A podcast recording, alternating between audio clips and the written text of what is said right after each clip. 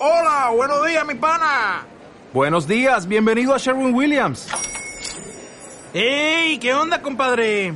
¿Qué onda? Ya tengo lista la pintura que ordenaste en el ProPlus app. Con más de 6.000 representantes en nuestras tiendas listos para atenderte en tu idioma y beneficios para contratistas que encontrarás en aliadopro.com. En Sherwin Williams somos el aliado del PRO.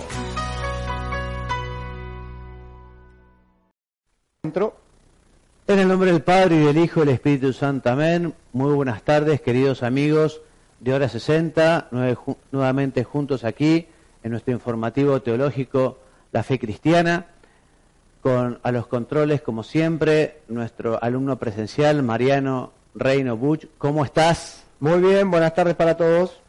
La semana pasada estuviste muy poco participativo. Eh, hoy vamos a tocar un tema que es un misterio, que vamos a hablar de la Santísima Trinidad, nada más ni nada menos, contenidos muy profundos, pero a su vez me gustaría definirlos como tiernos, tiernos porque Dios es una corriente de amor, ¿no? Y es lo que vamos a explicar.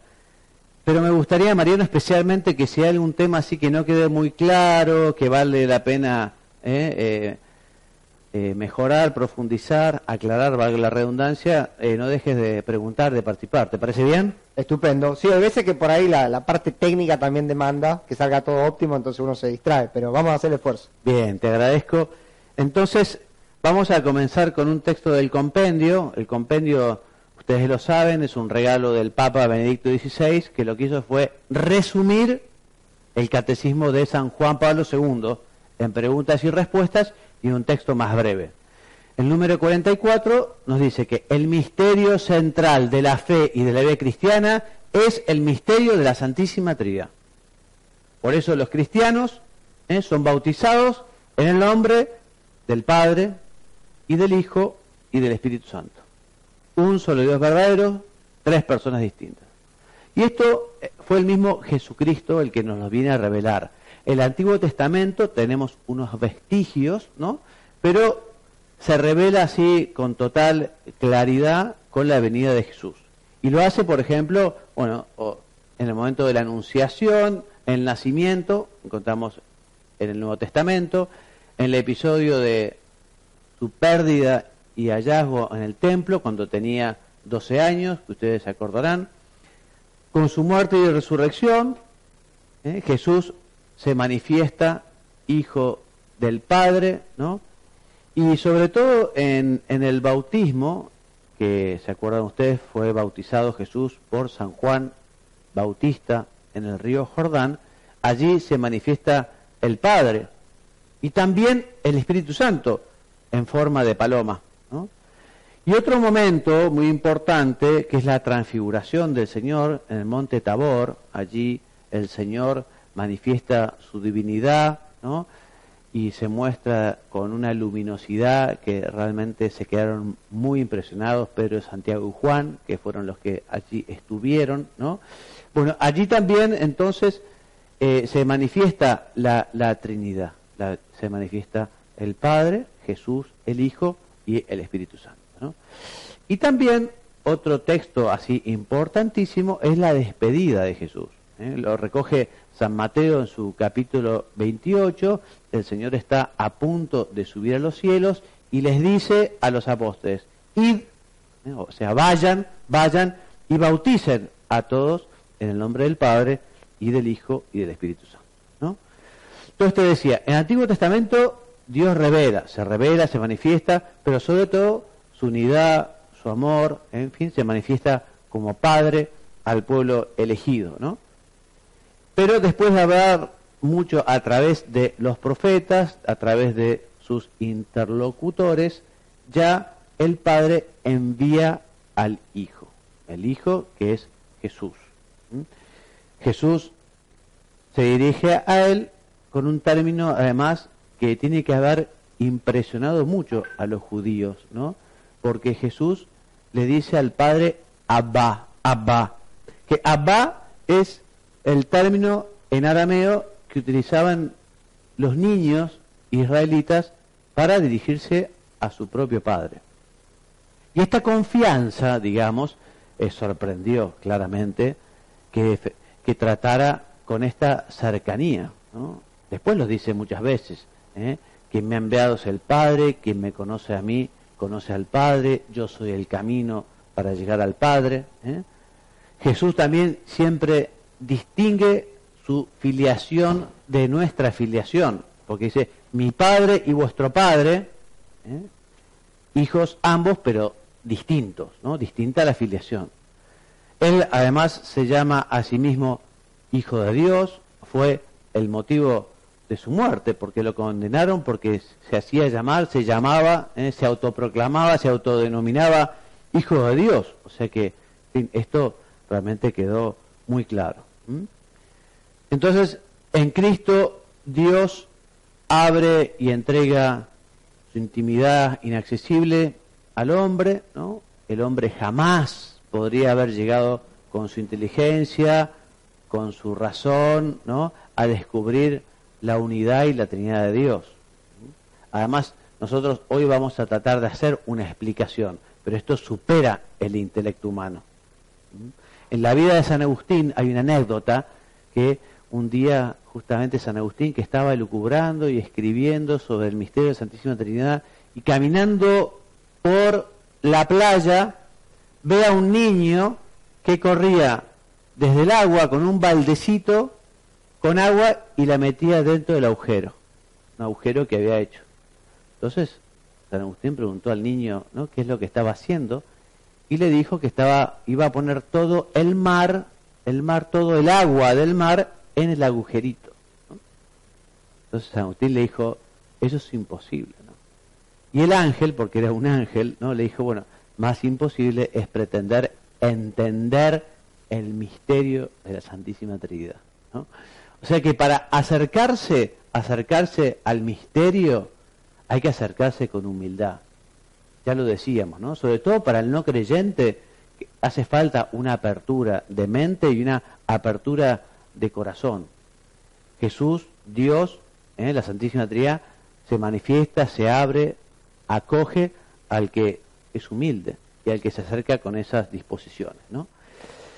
Esta revelación de la Trinidad eh, bueno, es un acto de amor que Dios hace con la criatura, ¿no? para manifestarse, para, para darse a conocer. Y es justamente este misterio revelado por Jesucristo, es la fuente de todos los restantes misterios, es lo central. ¿no? Por eso, cuando hacemos la señal de la cruz, la hacemos en nombre del Padre y del Hijo y del Espíritu Santo. Una devoción que además yo les recomiendo mucho, es un sacramental, ¿no?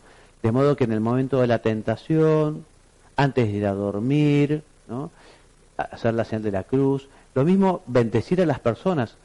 A, mucha, a la gente le gustan las bendiciones. Bueno, también todos uno puede bendecir, Bendecir es invocar el nombre de Dios pidiendo la protección y el cuidado a una persona. Uno puede pasar y bendecir a las personas o bendecir los lugares, ¿no? Así que se los recomiendo vivamente. Bueno, ¿qué vamos a decir entonces de la vida íntima de Dios? En primer lugar, decimos que Dios no solo posee una vida íntima, sino que es a su vez su vida íntima. Él es la vida íntima, ¿no? Porque es una vida caracterizada por las eternas relaciones vitales de conocimiento y de amor entre cada una de las personas de la Santísima Trinidad. ¿no? Y estas relaciones se expresan, se manifiestan en un término que se llama procesión o procesiones, que no tiene nada que ver con las procesiones, en fin, cuando uno va en procesión a visitar, por ejemplo, una imagen de la Virgen un santuario del Señor. Estas son las procesiones trinitarias. Procesiones porque viene de procedencia, procedencia. Y ya vamos a ver, ¿no? Poco a poco. La revelación, o sea, lo que Dios nos ha contado, nos cuenta que hay dos procesiones en Dios. La primera es la generación del verbo. El verbo es engendrado, eternamente por el Padre por vía de conocimiento.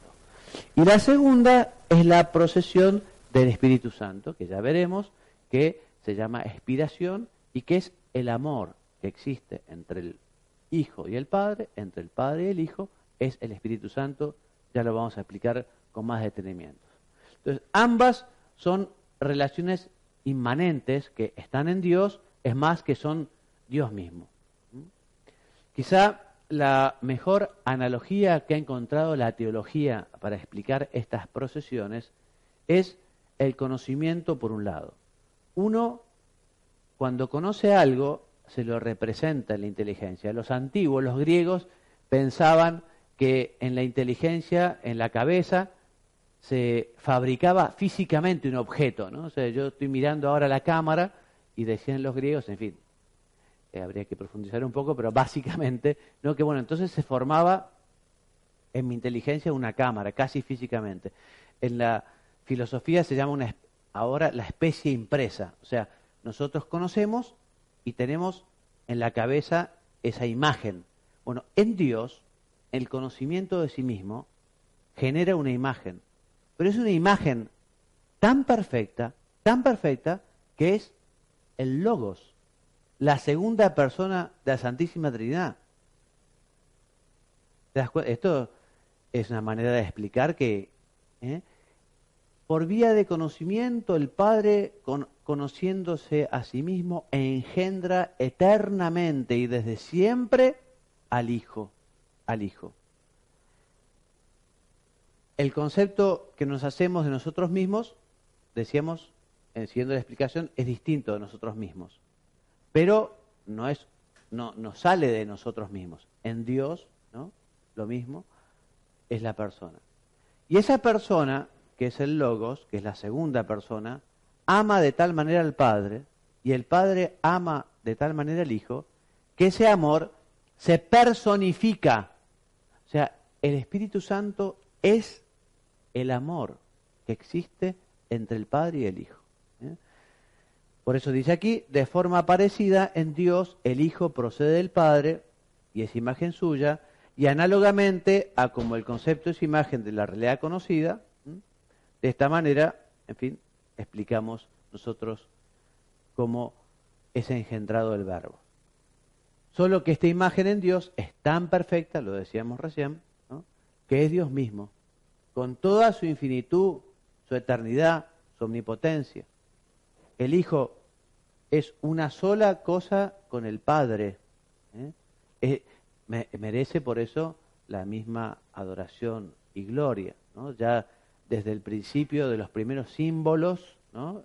Eh, queda claro que efectivamente, de hecho las primeras herejías vinieron por acá, diciendo Cristo no es Dios, el verbo no es igual al Padre, el Espíritu Santo no es como el Padre y el Hijo. Por allí vinieron las primeras herejías en los primeros tiempos. ¿no?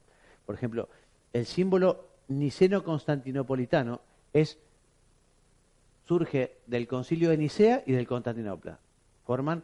Entonces dice en el credo, ¿no? rezamos, Dios de Dios, luz de luz, Dios verdadero, de Dios verdadero, engendrado, no creado, de la misma naturaleza que el Padre, por quien todo fue hecho, en fin. Y así, el hecho de que el Padre engendra al Hijo, dándose a Él, entregándose, entregando su sustancia, entregando su naturaleza. Cuando un Padre engendra a un hijo, ¿no? le da la vida junto con su señora, ¿no? Pero en parte, en esta, en esta entrega del padre al hijo es total, total que es una unidad, ¿no? Y lo mismo puede decirse del Espíritu Santo que procede del amor entre el Padre y el Hijo. Procede de ambos, porque es el don eterno e increado que el Padre entrega al Hijo engendrándolo y que el Hijo devuelve al Padre como respuesta de amor. ¿Cómo vamos Mariano con esta explicación? ¿Se va entendiendo? Sí, sí, sí, sí, está claro, está claro. Bien. Entonces, este don es don de sí mismo porque, repetimos, el Padre engendra al Hijo, comunicándole total y perfectamente su mismo ser, mediante su espíritu.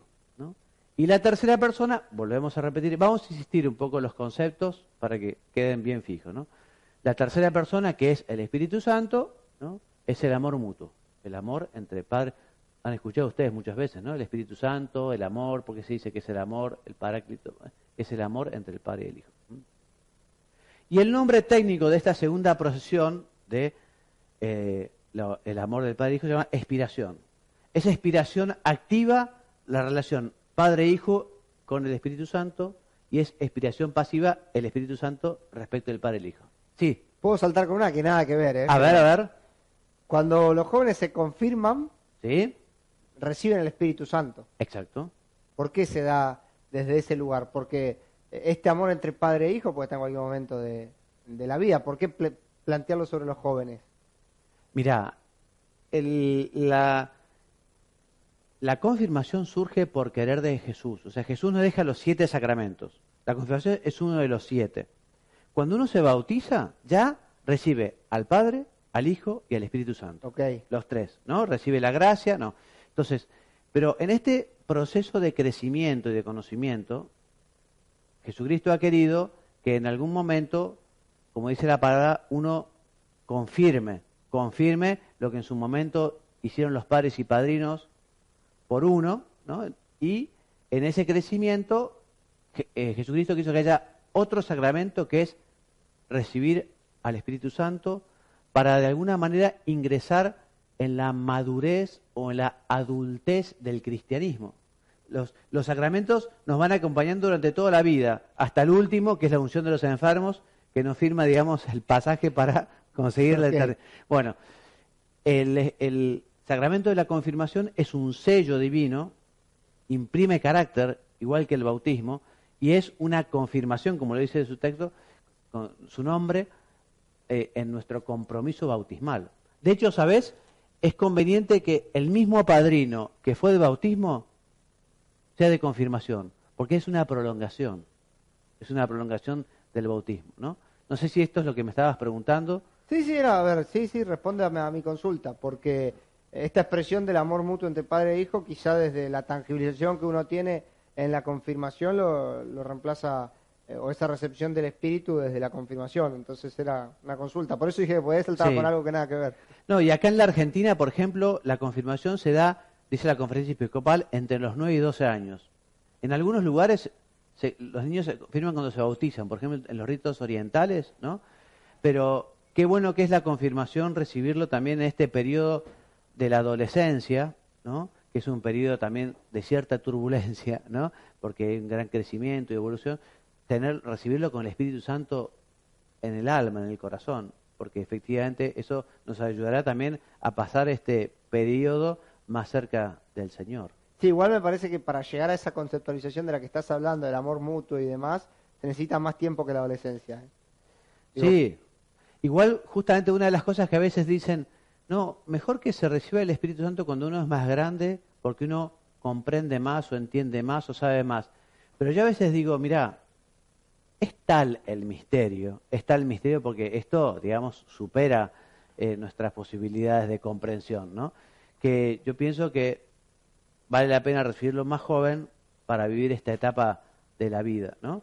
Pero evidentemente todo lo que sea preparación para comprender mejor la recepción de la confirmación es muy importante, ¿no? ¿no? Y sobre todo que tampoco termine la catequesis acá, la catequesis, porque claro, a veces se alarga porque dice, bueno, yo preparo al niño para la primera comunión, después la confirmación, pero después ya, digamos, como que hasta que no se casan, algunos ya no vuelven a pisar la iglesia, digamos, ¿no? O por lo menos los temas de formación. Entonces, en fin, yo creo que después de la confirmación hay que continuar. ¿eh?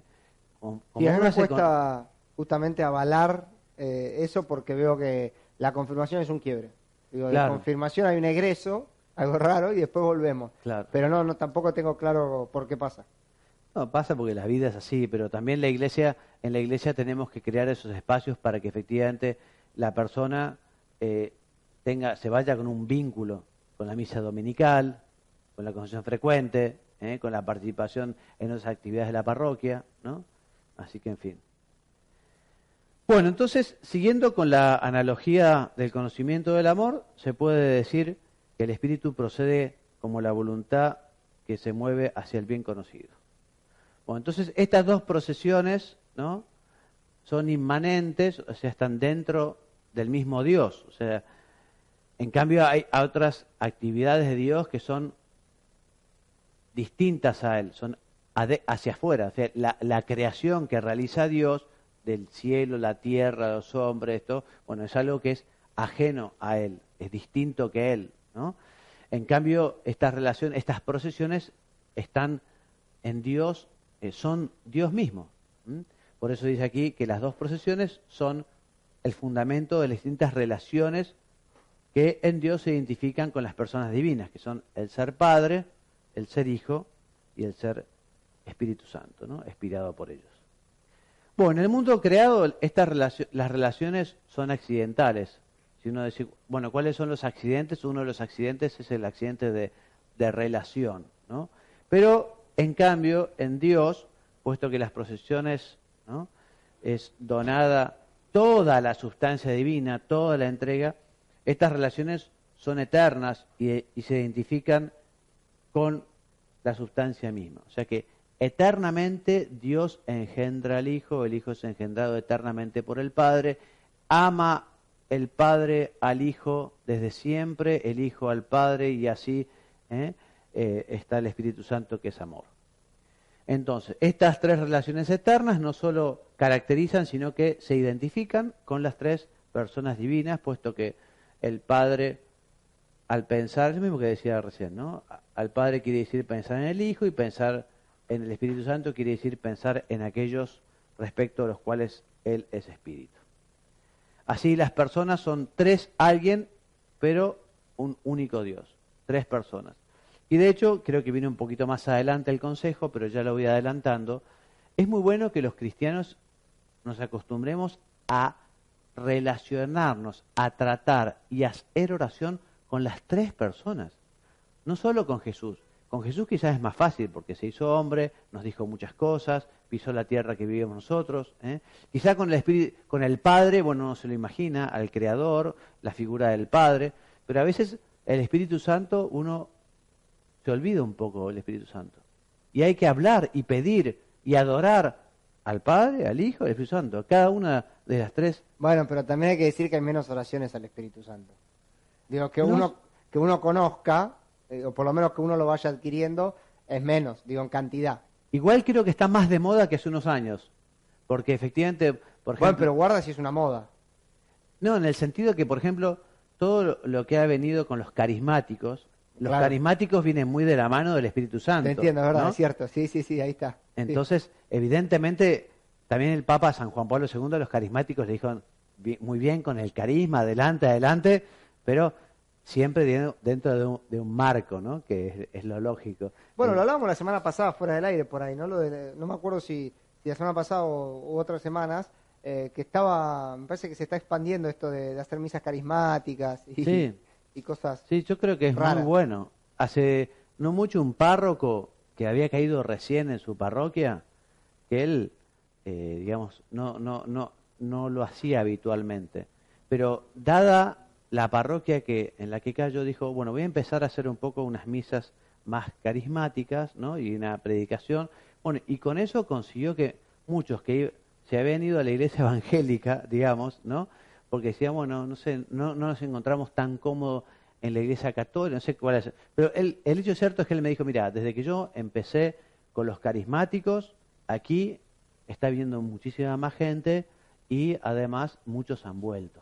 Así que, en fin, el Espíritu Santo ¿eh? claramente está allí y sopla. Bueno, entonces las tres personas son cada una toda la divinidad, identificándose con la única naturaleza de Dios, las personas son la una en la otra, la una en la otra. A mí, cuando era chico, me preparaba para la primera comunión, me explicaban la Santísima Trinidad con tres fósforos, ¿no? Tres fósforos que se prendían así. Bueno, ¿y acá cuántas llamas hay? Y hay una sola llama. ¿Y cuántos fósforos son? Y un solo. En fin, es una, una explicación un poco básica, pero para un chico que hace la primera comunión eh, le, puede ayudar, ¿no? Porque es un solo Dios, ¿no? Uno a veces les pregunta, chicos, la pregunta tramposa al chiquito, en fin, segundo, tercero. Bueno, ¿y cuántos dioses hay? ¿No? Y a veces contestan cualquier cosa, ¿no? Un millón, infinitos. Un solo Dios, en tres personas, ¿no? ¿Qué dice el Catecismo de San Juan Pablo II en su número 221? Mariano, ¿por qué no me lo lees? Esta dinámica, que técnicamente se llama pericóresis o circumincesio, Disculpame, son pericóresis y circuncisesio. Perdóname, no lo hice adrede. Son palabras técnicas y difíciles. y aparta la distancia. Dos términos que hacen referencia a un movimiento dinámico en que el uno se intercambia con el otro como una danza en círculos, ayuda a darse cuenta de que el misterio del Dios uno y trino es el misterio del amor. Él mismo es una eterna comunicación de amor, Padre, Hijo y Espíritu Santo, y nos ha destinado a participar en él.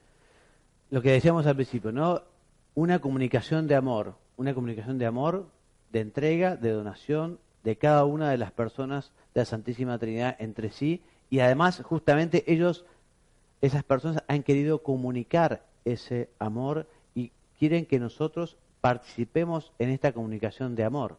Y esa es la gracia de Dios. La gracia de Dios es poder participar en esta comunión, en esta comunicación de amor que existe en Dios.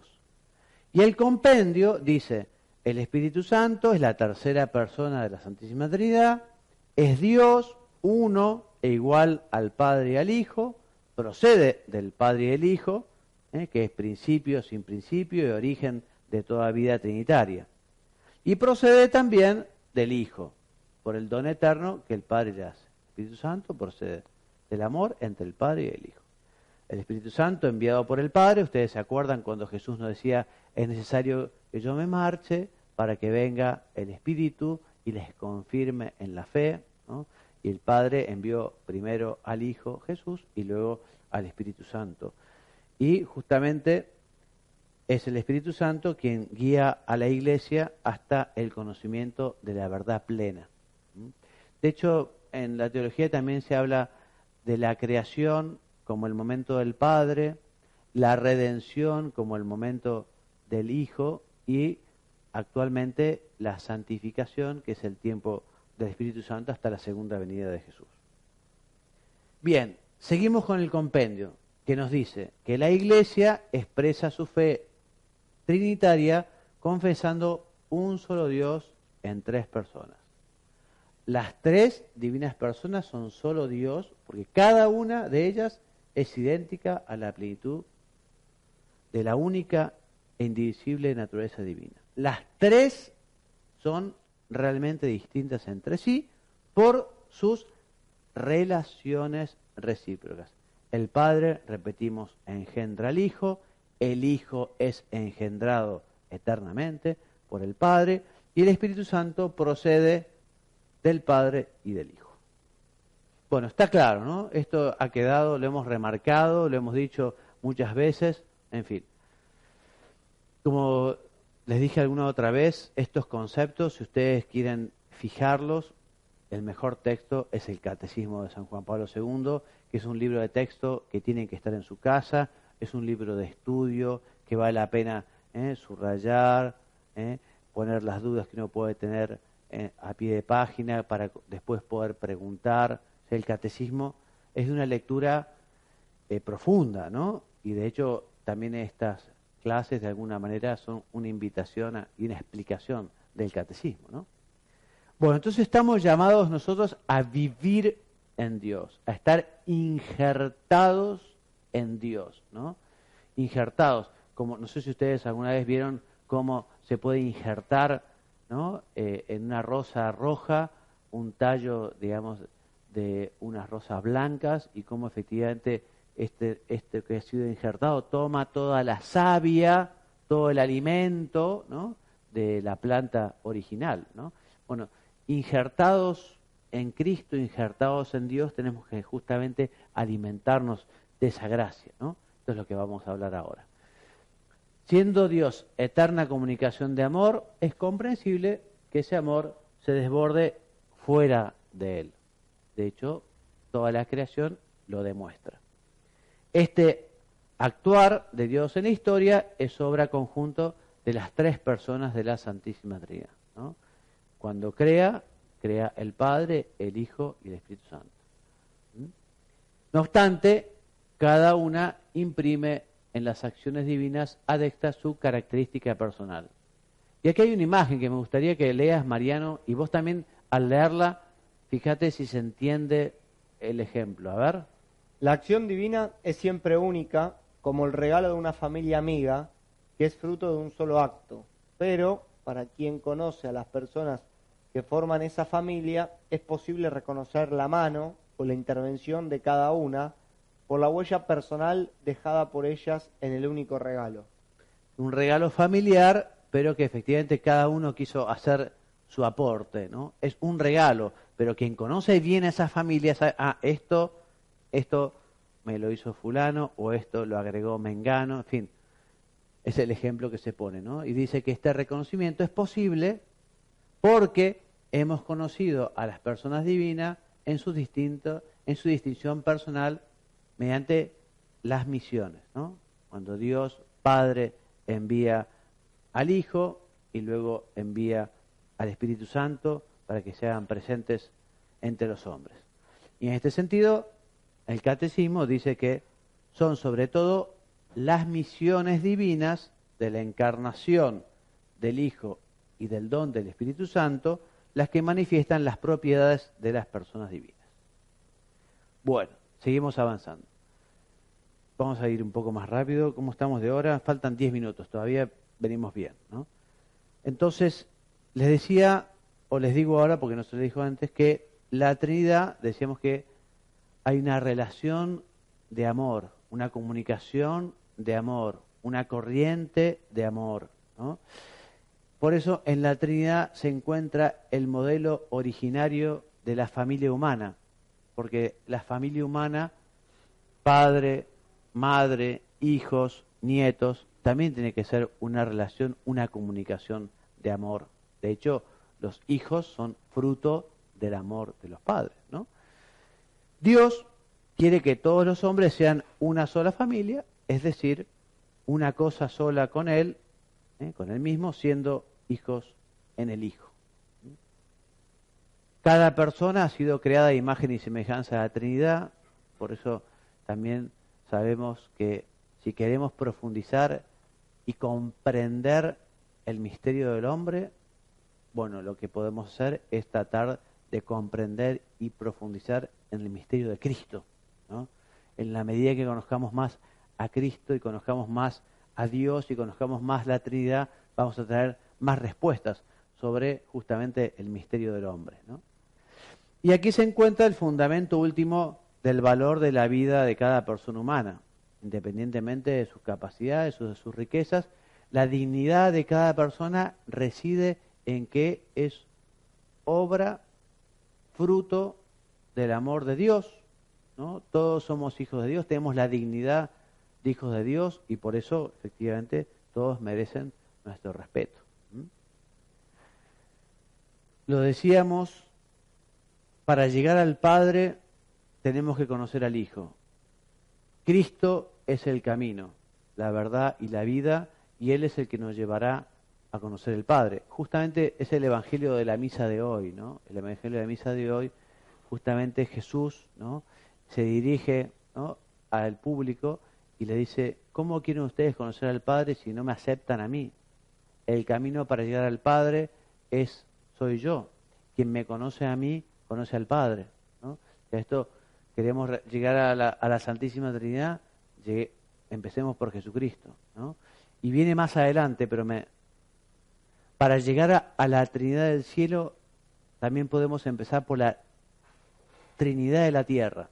¿Vos sabés, Mariano, qué es la Trinidad de la tierra? Pregunta difícil. La Trinidad de la tierra es la Sagrada Familia. Jesús, María y José. Entonces, la Trinidad del cielo, la Trinidad de la tierra. Sí, sí, sí. Entonces, para llegar a la Trinidad del cielo, la Trinidad de la tierra. Acudir a la Santísima Virgen, acudir a San José, ¿eh? y así al niño, y así al cielo. ¿no? Es el camino. Y siempre mediante la gracia. La gracia que recibimos en los sacramentos, la gracia que recibimos cuando hacemos oración, esas gracias que nos regala el Señor, que les decía, es como injertarnos ¿no? en ese torrente o en esa corriente de amor, esa comunicación de amor que que Dios nos quiere dar. Entonces, a través de la contemplación de la vida de Cristo y a través de los sacramentos tenemos acceso a la misma vida íntima de Dios. Queremos llegar a... El catecismo es un buen lugar para leer justamente todo lo que tenga que ver con la teología de la Trinidad. Pero para llegar a, digamos, además del conocimiento, al trato, la vida de Cristo. Conozcamos la vida de Cristo. Les recomiendo que busquen y encuentren, porque hay muchos, textos con la vida de Cristo. Hay muy buenos libros de la vida de Cristo. Y es muy bueno porque efectivamente se trata de meterse en la vida de Jesús y tratar de, de conocerla de tal manera que nos lo podemos representar como una película, ¿no? como toda la vida de Jesús como si fuera una película. Evidentemente el Evangelio es palabra de Dios, pero los textos que nos narran la vida de Jesús muchas veces facilitan. ¿Por qué? Y porque nos cuentan un poco más de la geografía, un poco más de la historia, nos explican las cuestiones con más profundidad. Entonces, si hace mucho usted, querido televidente, no lee una vida de Jesús, busque ¿eh? vida de Jesús, algún texto, que hay muchos y muy buenos, vidas, vidas de Jesús, para leerla con calma, con paz, ¿eh? con corazón abierto, con mente abierta, para que efectivamente el Señor vaya penetrando ¿eh? en nuestro corazón y en nuestra inteligencia. Habíamos dicho entonces que por el bautismo somos insertados o injertados en esta dinámica de amor de la familia de las tres personas divinas. ¿no? Y acá está el consejo que le decía, tratar a las tres personas, a cada uno, dirigirnos al Padre, dirigirnos al Hijo, dirigirnos al Espíritu Santo, para pedir distintas cosas, o para agradecer, o para adorar, ¿no? Pero no puede ser que el Espíritu Santo sea el gran desconocido, ¿no? Como lo llamaba San José María, tiene una homilía preciosa sobre el Espíritu Santo, que es el gran desconocido del Espíritu Santo, ¿no? Porque muchos eh, no lo tratan, no le rezan, no le piden, no lo adoran. Bueno, y para llegar a la Trinidad Beatísima, pasar por la Trinidad de la Tierra, ¿no? Jesús, María y José. Compendio, número 49, y seguimos resumiendo y seguimos sobre lo mismo, ¿no? Inseparables en su única sustancia, las divinas personas son también inseparables en su obrar. La Trinidad tiene una sola y una misma operación, ya que la creación es obra del Padre, del Hijo y del Espíritu Santo. O sea, todas las operaciones adextras, o sea, las que no son intratrinitarias, las que no son esas procesiones, ¿no? filiación, ¿no? paternidad, expiración, la realizan las tres divinas personas. Pero en el único obrar divino, cada persona se hace presente según el modo que les propio en la Trinidad. Bueno, y acá hemos llegado a el fin del programa, nos faltan dos o tres minutos, ¿no? Vamos a aprovechar para repasar la bibliografía, como siempre, el catecismo de la Iglesia Católica, ¿no? el compendio en estos números, y lecturas recomendadas. Una de San José María que se llama la humildad, y del cardenal Ratzinger, el Dios de los cristianos, que son meditaciones. Bueno, hasta aquí entonces nuestro quinto programa. Si mal no recuerdo, nuestro próximo programa será sobre la creación, sobre la creación. Y espero que vayan poco a poco aprovechando. Vos, Mariana, me has dicho que hay mucha gente que está viendo los programas, que les está gustando. Me das una alegría con esa noticia. Volvemos a abrir un canal de comunicación. Si ustedes quieren escribirnos, eh, lo pueden hacer en mi correo, eh, que es juanmariagallardo.gmail.com o también aquí a hora 60. ¿Cuál es el contacto de hora 60? Hora 60 gmail.com, podemos usar las redes sociales, más actividad que, el mail siempre, porque bueno, estamos muy en, en, lo digital, así que ahí, y de hecho esta semana hubo un videito de, eh, de una de las clases que, que pasó, que 2.382 reproducciones tuvo. ¿eh? Mirá, impresionante. Bueno. 2.382 reproducciones, así que bueno, ahí también en, nuestras redes siempre vamos poniendo algo de, lo que dejan tus clases. Entonces ya saben, si quieren comunicarse ¿eh? a través de las redes o a través de mi correo, así que los espero con sus preguntas, con sus iniciativas, con sus sugerencias. Y ahora sí, ya siendo, faltando un minuto, me despido enviándoles la bendición, diciéndoles que Dios los bendiga y los haga muy santos. Amén. Hasta el próximo programa, si Dios quiere.